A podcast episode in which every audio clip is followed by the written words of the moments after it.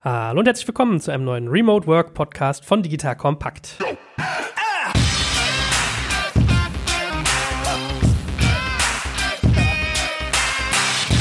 Mein Name ist Joe Kaczmarek und heute machen wir mal was ganz Neues, weil in Zeiten von Corona und Co. müssen ja ganz, ganz viele Firmen mittlerweile auf Remote Work umstellen. Was lernt ihr heute? Grundsätzlich, unser Format wird relativ kurz und kompakt sein. Wir wollen Menschen da draußen, die vielleicht schon lange arbeiten, aber noch nicht lange digital arbeiten, mit an die Hand geben, wie Remote Work aussehen kann und alles, was dazugehört. Das heißt, wir machen kurze Podcasts, 15 bis 20 Minuten. Ich gebe mir Mühe, ich quatsche immer so viel, aber ich versuch's. Und heute sprechen wir darüber, warum Homeoffice etwas anderes ist als Remote Work. Das heißt, wir werden über die Unterschiede dessen reden. Wir werden werden darüber sprechen, wie sieht eigentlich eine Remote-Organisation aus und natürlich auch über Tools, Frameworks und das nötige Mindset. Wenn ich wir sage, bin das also offensichtlich nicht nur ich, sondern auch mein guter alter Freund, der liebe Ahmed. Hallo Ahmed. Hallo Joel. Stell dich doch mal ganz kurz vor. Du bist, glaube ich, so der Digital-Nomade schlechthin, den ich in meinem Bekanntenkreis habe. Und du kennst auch mal alles schon, bevor ich es kenne, was was heißen will. Wer bist du, was machst du, hätte ich früher gesagt. Ja, ich berate momentan das eine oder andere Unternehmen, unter anderem auch zu verteilter Arbeit. Ich baue Produkte und Dienstleistungen für die und mache das meistens so, dass man meinen Namen dann nicht kennt, sondern das Unternehmen glänzen kann. Das ist doch mal löblich, ja. Endlich mal Berater, der sozusagen sich selbst wegrationalisiert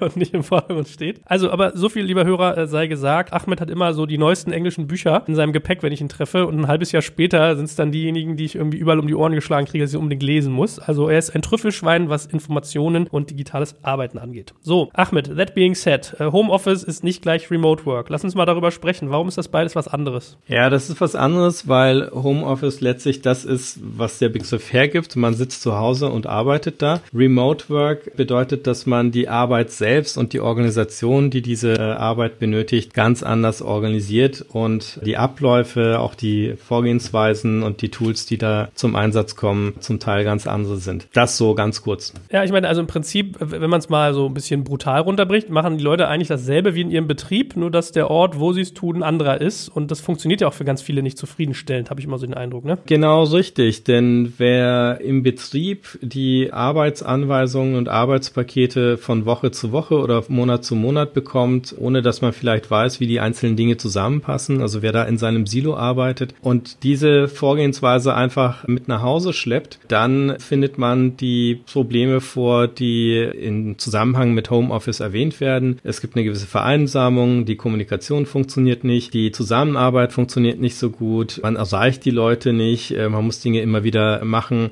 Also es ist ein äh, nicht besonders äh, befriedigender Zustand. Dem gegenübergestellt sind Unternehmen wie Automatic mit über 1000 Mitarbeitern, die seit 15 Jahren kein Büro haben, keinen Standort um die Welt verteilt sind und es irgendwie gebacken kriegen und dabei ganz glücklich sind. Das heißt, es scheint einen sehr deutlichen Unterschied zwischen Teleheim-Arbeitsplatz, ja, der deutsche Begriff, und Remote Work, also verteilte Arbeit oder zu virtuellen Organisationen zu geben. Ja, und ich glaube, wer sich damit mal auseinandergesetzt hat, der merkt das sehr schnell, dass das Pain ist. Also ich weiß, meinem letzten Startup war es auch so, zwei von uns saßen in Berlin, zwei von uns saßen in Bonn. Dann haben die Bonner teilweise über Nacht irgendwelche Sachen entwickelt, von denen wir Berliner gar nichts wussten. Man hat sich in der Tat nie erreicht. Also es ist ein tierischer Pain, wenn man einfach sein 9 to 5 auf ein äh, sozusagen dezentrales System überträgt und nichts an seiner Arbeitsweise ändert. Also das kann man, glaube ich, machen, Homework, wenn es einmal, wenn man mal erkältet ist oder wenn irgendwie, weiß ich nicht, jeder Donnerstag irgendwie aus irgendeinem Grund problematisch ist. Aber das hat nichts damit zu tun, dass man eine Remote-Organisation ist. Da braucht es auf gut Deutsch andere Prozesse, Strukturen und Denkweisen. Vor allem, wenn man so mal nachdenkt, Bonn und Berlin ist ja noch harmlos. Ne? Wenn du sagst Automatic, über 1000 Mitarbeiter, die sitzen ja garantiert nicht alle in USA oder England, sondern vielleicht auch mal in Asien, in Russland. Da kommen dann Zeitzonen rein, dann wird es nochmal ganz messy. Ne? Genau, es kommen unterschiedliche Zeitzonen rein, unterschiedliche Kulturen, unterschiedliche Sprachen, natürlich dadurch auch unterschiedliche Verhaltens- und Denkweisen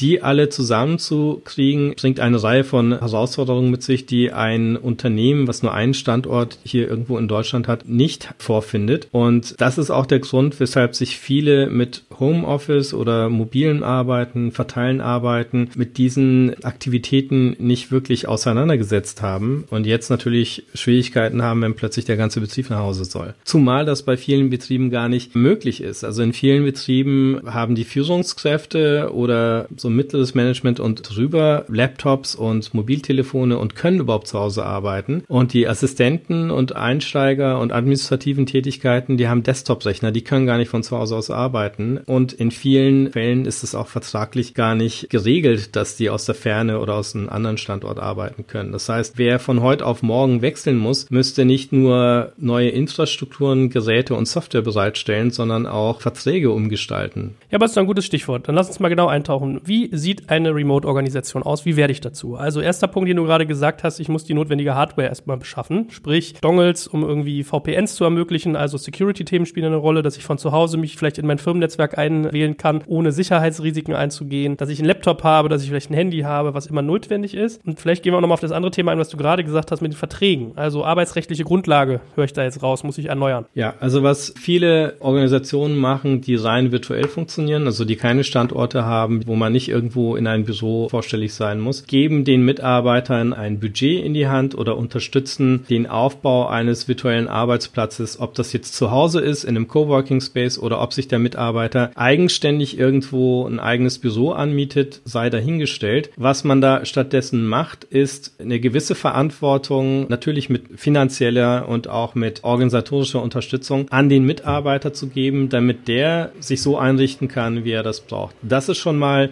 ein ganz anderes Konzept zu irgendeinem Betriebsschutz oder Betriebsrat muss gucken, dass du deinen Arbeitsplatz zu Hause auch richtig eingerichtet hast, ja, dass der Tisch im richtigen Winkel ist und so weiter, da wird die Verantwortung eher weggenommen oder vielmehr auf die Organisation übertragen. Also das ist schon mal ein sehr harter Unterschied. Damit hängen auch solche Dinge zusammen wie gehe ich über ein VPN rein, ist es ein Dongle, was für Software wird genutzt. Das ist in vielen Fällen mit den Mitarbeitern zusammen abgesprochen. Es bilden sich natürlich ein paar Standards raus, aber das ist auch eine andere Vorgehensweise als die IT guckt, prüft zwei Jahre und kauft dann irgendwas ein. Was auch anders ist hierzulande und oder in traditionellen Unternehmen als in Remote-Organisationen. Das Vertragliche ist ganz spannend. Wenn ich jetzt in Sri Lanka sitze oder in den Philippinen oder ich denke, ich will aus Koh Phangan in Thailand aus arbeiten, was soll ich hier im dunklen Deutschland? Und die Firma sitzt irgendwo in den USA, was ist dann mit dem Arbeitsvertrag? Also wie gestaltet sich das? Das ist dann wieder ganz spannend. Viele Remote-Organisationen haben ihren Hauptsitz irgendwo, wo die Vertrag Vertragsgestaltung recht flexibel ist. Ein Beispiel ist Hotjar, die sitzen in Malta und können dort Verträge aufsetzen für EU-Bürger natürlich ohne Probleme, für alle außerhalb der EU allerdings auch, weil Malta bestimmte besondere Regelungen für Online-Businesses und für Remote Work hat. Das gleiche gilt auch arbeitsrechtlich, zum Beispiel in UK oder in Irland. Da hat der Arbeitnehmer einen Anspruch drauf, ein Homeoffice sich einzurichten und zu machen. Das kann er auch dem Arbeitgeber gegenüber durchringen, weil das gesetzlich in in Großbritannien geregelt ist und in Irland ebenfalls. In Deutschland ist das zum Beispiel nicht der Fall. Also da, ich weiß nicht, wann das letzte Update her ist, da muss man Arbeitsrechtler vielleicht fragen, aber da gibt es keine Normen dafür. Gut, also wir hatten mal ganz grundsätzlich fest, wir machen natürlich keine Rechtsberatung, ja, also jeder, der sich mit dem Thema ja. auseinandersetzt, sollte einen kompetenten Anwalt zu dem Thema beschäftigen. Aber was wir grob lernen und bisher so verstanden haben, ist, als Arbeitnehmer habe ich kein Anrecht drauf, im Homeoffice zu arbeiten. Ich habe sozusagen nicht die Möglichkeit zu sagen, ich bin weg, fuck you. Und als Arbeitgeber habe ich aber auch umgekehrt umgekehrt nicht die Möglichkeit, juristisch zu sagen, okay, du arbeitest bitte zu Hause, weil ich es dir so befehle, ja, sondern grundsätzlich muss man so ein bisschen Governance-Hygiene betreiben und im Prinzip hingehen und sagen, ich schaffe eine Vertragserweiterung, ich kläre das, ich sozusagen, wer schreibt, der bleibt, wie man immer so schön sagt. In dem Fall bleibt genau, er nicht, sondern kann zu Hause sein. Ja, er bleibt dann zu Hause. genau, es gibt gute Musterverträge da draußen, gerade für kleinere Betriebe lässt sich das empfehlen. Ansonsten kann das jede Kanzlei oder interne Rechtsabteilung auch. Es sind letztlich ein, zwei Seiten, die man da aufsetzt, aber das muss tatsächlich festgehalten festgehalten werden. Gut, was brauche ich noch, um eine Remote-Organisation zu bauen? Wir haben jetzt gesagt, wir müssen das Setup klären, also man muss auch ein bisschen auf Security gucken, aber dass die Hardware da ist und die Absicherung, quasi einen Arbeitsplatz einrichten. Äh, wenn man das auf der Arbeit tut, schaut man sich den ja genauso an, also auch zu Hause und ich muss die arbeitsrechtlichen Grundlagen schaffen. Was ja. spielt noch eine Rolle?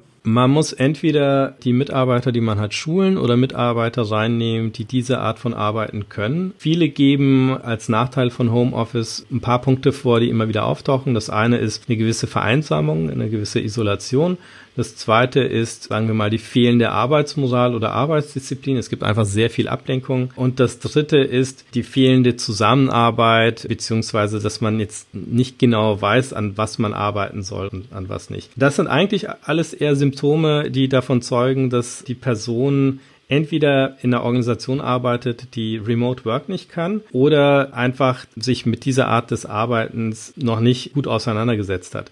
Also um den ersten Punkt mal aufzugreifen, ich kenne sehr viele Entwickler, du sicherlich auch, die irgendwo in der Welt sitzen und mit ihren Kollegen zusammenarbeiten und die sind nicht vereinsamt. Das sind auch keine Einsiedler-Nerds, die in ihrer Höhle hocken, sondern Leute, die Tools wie Slack und Co. überhaupt geschrieben haben.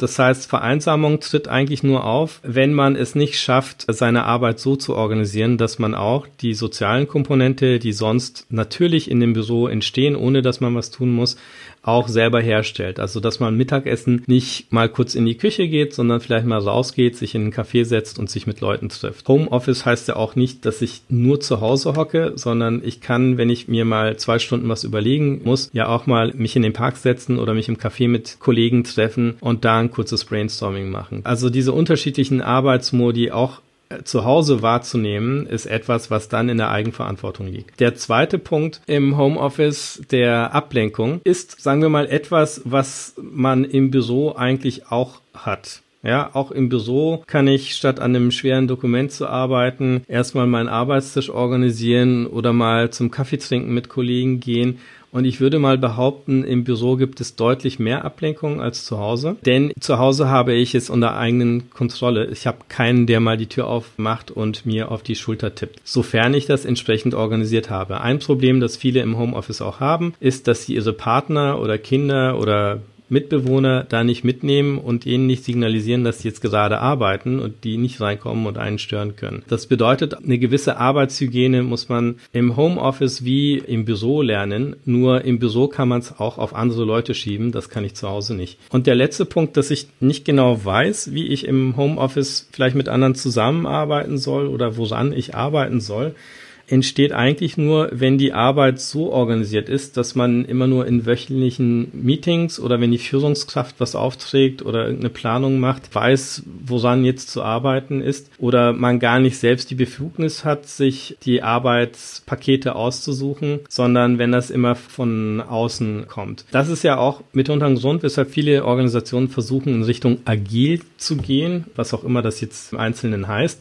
Also letztlich Organisationen, die Mitarbeiter mehr befähigen wollen, ihre Arbeitspakete selbst auszusuchen, zu schnüren und an den Zielen mitzuarbeiten. Das muss sich in einer Organisation, die rein virtuell ist, zwingend, denn ich kann nicht jedes Mal über zig Zeitzonen Leute in einem Videocall zusammenrufen, auch weil ich nicht weiß, ob die Verbindung immer gut ist, sondern die Arbeit muss so organisiert sein, dass die Einzelnen ergebnisorientiert arbeiten und wissen, wie ihre Ergebnisse dem Ganzen zusammengefügt werden. Das heißt, es braucht auch eine ganz andere Art der Transparenz und eine andere Art der Kommunikation. Es kommt nicht von ungefähr, dass einige Remote-Organisationen wie zum Beispiel Buffer nach außen komplett transparent sind. Das heißt, dass man auch die finanziellen Daten einsehen kann, was man in vielen anderen Organisationen nicht dürfte. Gut, also wenn ich es mal so ein bisschen runtergebrochen übersetze, ich muss also Mitarbeiterbefähigung betreiben, ich muss eine Klärung anstreben, was soll eigentlich zu Hause passieren und welche Ergebnisse erwarte ich, weil diese ganze Aufstellung nach Zeit halt dysfunktional wird, wenn jeder sich seinen Tag vielleicht auch anders strukturiert, an einem anderen Ort genau. der Welt ist und so weiter.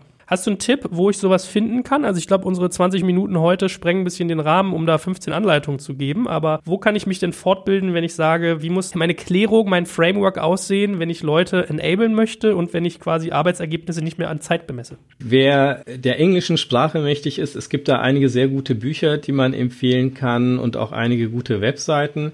Was wir rausgefunden haben, ist, dass viele doch irgendwas auf Deutsch bevorzugen und dass es da gar nicht so viel gibt. Das entsteht jetzt gerade äh, vielerorts. Ich stelle gerade selbst mit einigen Bekannten eine Seite zusammen, die heißt bleibim.haus und da übersetzen wir vieles und stellen auch vieles zusammen. Das ist absolut kostenlos. Da sind verschiedene Leute beteiligt. Das ist also auch keine Werbung für irgendwas, sondern das sind ein Haufen Leute, die keine Lust haben, die gleiche Frage zehnmal zu beantworten. Und da kann kann man auch einiges nachlesen. Gut, also bleib im Haus, geile URL, wo ich weiß, ich habe mit Ahmed zu gechattet, was, was man irgendwie gut fand. Du hast noch andere coole Vorschläge, die können wir, ah, die sagen wir lieber nicht, nachher verwirren wir die Leute. okay. Also bleib im Haus, ja, das könnt ihr euch merken als Webadresse. Gut, last but not least, lass uns noch über Tools, Frameworks und Mindsets sprechen, so ein Stück weit. Vielleicht mehr die Tools. Was für eine Infrastruktur muss ich schaffen, wenn ich meine Leute für Remote Work qualifizieren bzw. arbeitsfähig machen möchte? Ja, also die meisten fangen äh, erstmal mit Kommunikationstools an, Chat-Tools, Videotools und so weiter. Das ist alles schön und gut. Das hilft alles nicht, wenn ich kein Internet habe. Also an erster Stelle steht die Infrastruktur. Das heißt, ich brauche als Mitarbeiter zu Hause ein gutes Upstream. Ja, man kauft ja immer irgendwie 20 Mbit, 50 Mbit, äh, irgendwie diese Zahlen ein. Das ist aber nur der, die Download-Rate. Was wichtig ist, ist, dass ich auch eine hohe Rate habe, wenn ich irgendwas hochlade. Das heißt, wenn ich einen Videocall habe, schicke ich ja Daten raus. Also äh, brauche ich eine gute Internetverbindung. Wenn ich die zu Hause nicht habe, dann ist das Teil der Arbeitsausstattung. Also ich kann nicht damit rechnen, dass mein Mitarbeiter zu Hause ein gutes Internet hat, sondern wenn der das nicht hat, dann muss ich das auch unterstützen. Der Heimarbeitsplatz ist nicht nur der Tisch, der Bildschirm, die Lampe, ja, sondern das ist natürlich die Internetleitung. Das steht an, an erster Stelle dann muss ich auch irgendwie dafür sorgen, dass diese gesichert ist. Also das bedeutet in vielen Fällen ein VPN-Dongle oder Tool oder irgendwas anderes in der Art. Und das bedeutet auch Passwortmanager, damit vernünftige Passwörter vergeben werden. Auch das ist bei großen etablierten Firmen, die verteilte Standorte haben, in der Regel der Fall. Bei mittleren Unternehmen oder kleineren Unternehmen in der Regel nicht. Und das ist ein sehr wichtiger Punkt, wenn ich nicht nachher Leaks überall haben will oder gehackt werden will. Also wenn die Infrastruktur zu Hause, aber auch in der Zentrale erstmal soweit steht, dann brauche ich natürlich Hardware, mit der ich diese Infrastruktur bedienen kann. Das hatte ich vorhin erwähnt. Nicht jeder hat einen Laptop. Jeder sollte aber eins haben. Ist auch günstiger als ein Desktop-Setup. Und dazu kommt letztlich, dass ich dann erst über die Software nachdenken kann. Und leider muss man sagen, bei vielen Betrieben ist selbst das, was eigentlich offensichtlich sein sollte, noch nicht gegeben an Software. Man braucht auf jeden Fall eine Chat-Software. Es muss nicht Slack sein. Man kann natürlich auch Skype, Zoom oder irgendwas anderes nehmen, was eine Chat-Komponente hat. Aber ich brauche einen ständig offenen Chat-Kanal, in den ich äh, Dinge reinschreiben kann, ohne dass ich Leute direkt nerven und aus dieser Arbeit reißen muss.